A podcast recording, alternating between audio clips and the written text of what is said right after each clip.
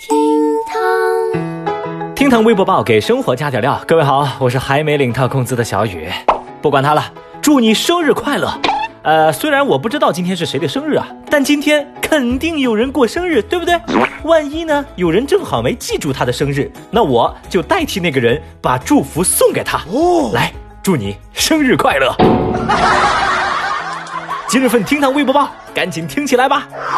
微博七百八十九万人关注，李国庆向当当员工致歉。这两天被网友们称之为“当当版庆余年”的大戏强势开播。说二十六号下午，当当网创始人李国庆趁老婆鱼鱼还没到公司上班之际，率领多名大汉闯入当当公司，将几十枚公章一扫而光，顺势留一封公开信，大致意思就是。当当网本来就是我让给鱼鱼的，他没把公司管理好。前两天我争取到了更高的公司份额，就把鱼鱼给开除了。而被抢了公章的当当公司立马发表声明说，被李国庆拿走的公章全部作废。而李国庆则在微博上反唇相讥，声称公司公章作废的声明没有盖公章，公章作废的声明作废。哦，呃，大家有听懂这个意思不？这个道理啊，大约就等于乌克兰提出的取消俄罗斯一票否决权的提案被俄罗斯一票否决的那种。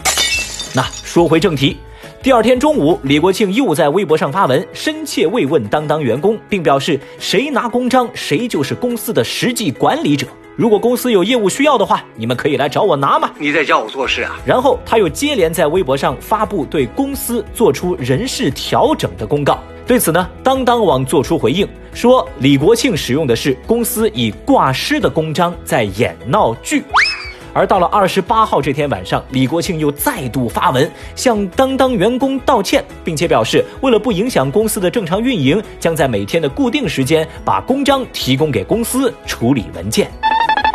这一天天的刮山刮海啊，把微博网友们全给看懵了。有人说李国庆真乃微博办公第一人。有人则感慨《庆余年》的剧情是一天一个样，十分期待大结局。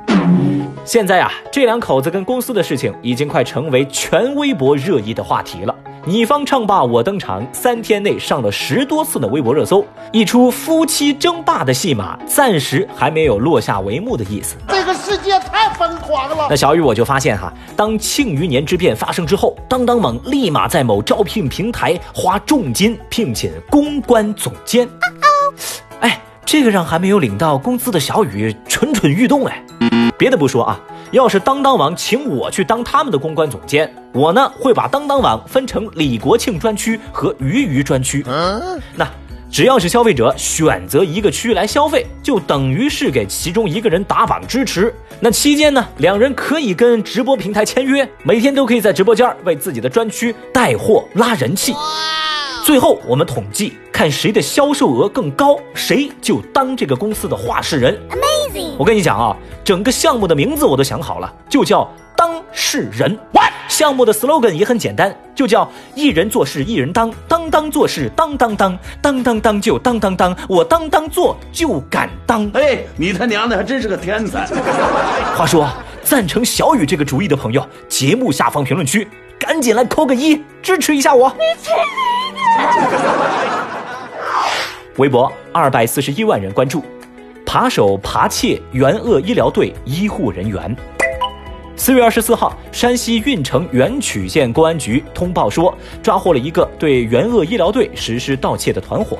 说十一号这天，四名扒手混入到援鄂医疗队的返乡迎接仪式，利用刀片等工具扒窃医护人员。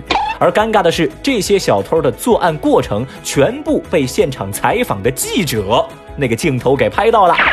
据通报，当天医疗队共失窃九部手机，价值约三万块。二十号，警方将这个团伙一锅端。而据警方透露，这个团伙共涉案九人，自今年一月以来，先后流窜至西安、太原、阳泉、长治、临汾、运城等地实施扒窃，并且是专门挑当地的援鄂英雄医疗队凯旋回家的仪式上，混入人群，利用刀片等工具实施扒窃。目前案件正在进一步的处理当中。这几个缺德小偷的无耻行径，把微博网友们气炸了。大家分分钟送这些家伙上热搜示众。有网友感慨说啊，以前听人讲道义有道，现在看这些人已经突破小偷的下限了。哼！也有人无比愤怒的留言说，这几个丧尽天良的孙子，建议直接打死啊！总之，网上是骂声一片，大家集体表示：“我求求你们做个人吧！”神经病啊！在这条热搜的内容当中，小雨我是真没读出一丁点儿的人味儿。胆大包天，顶风作案，援鄂医生为人民拼命，大家都是夹道欢迎。你们咋还夹刀掏手机呢？这么多摄像头盯着你们，还能有条不紊的实施计划？哎，心理素质属实不错。哈，你们太适合粪口传播了呀！什么叫道义有道？全是胡说八道。微博一百八十二万人关注，男子两地盗窃验证警方效率。最近，安徽淮南警方抓获一名盗窃嫌疑人。据悉，该男子是蚌埠人，曾有多次盗窃前科。在审讯时，民警问到该男子的盗窃原因的时候，这个男子说。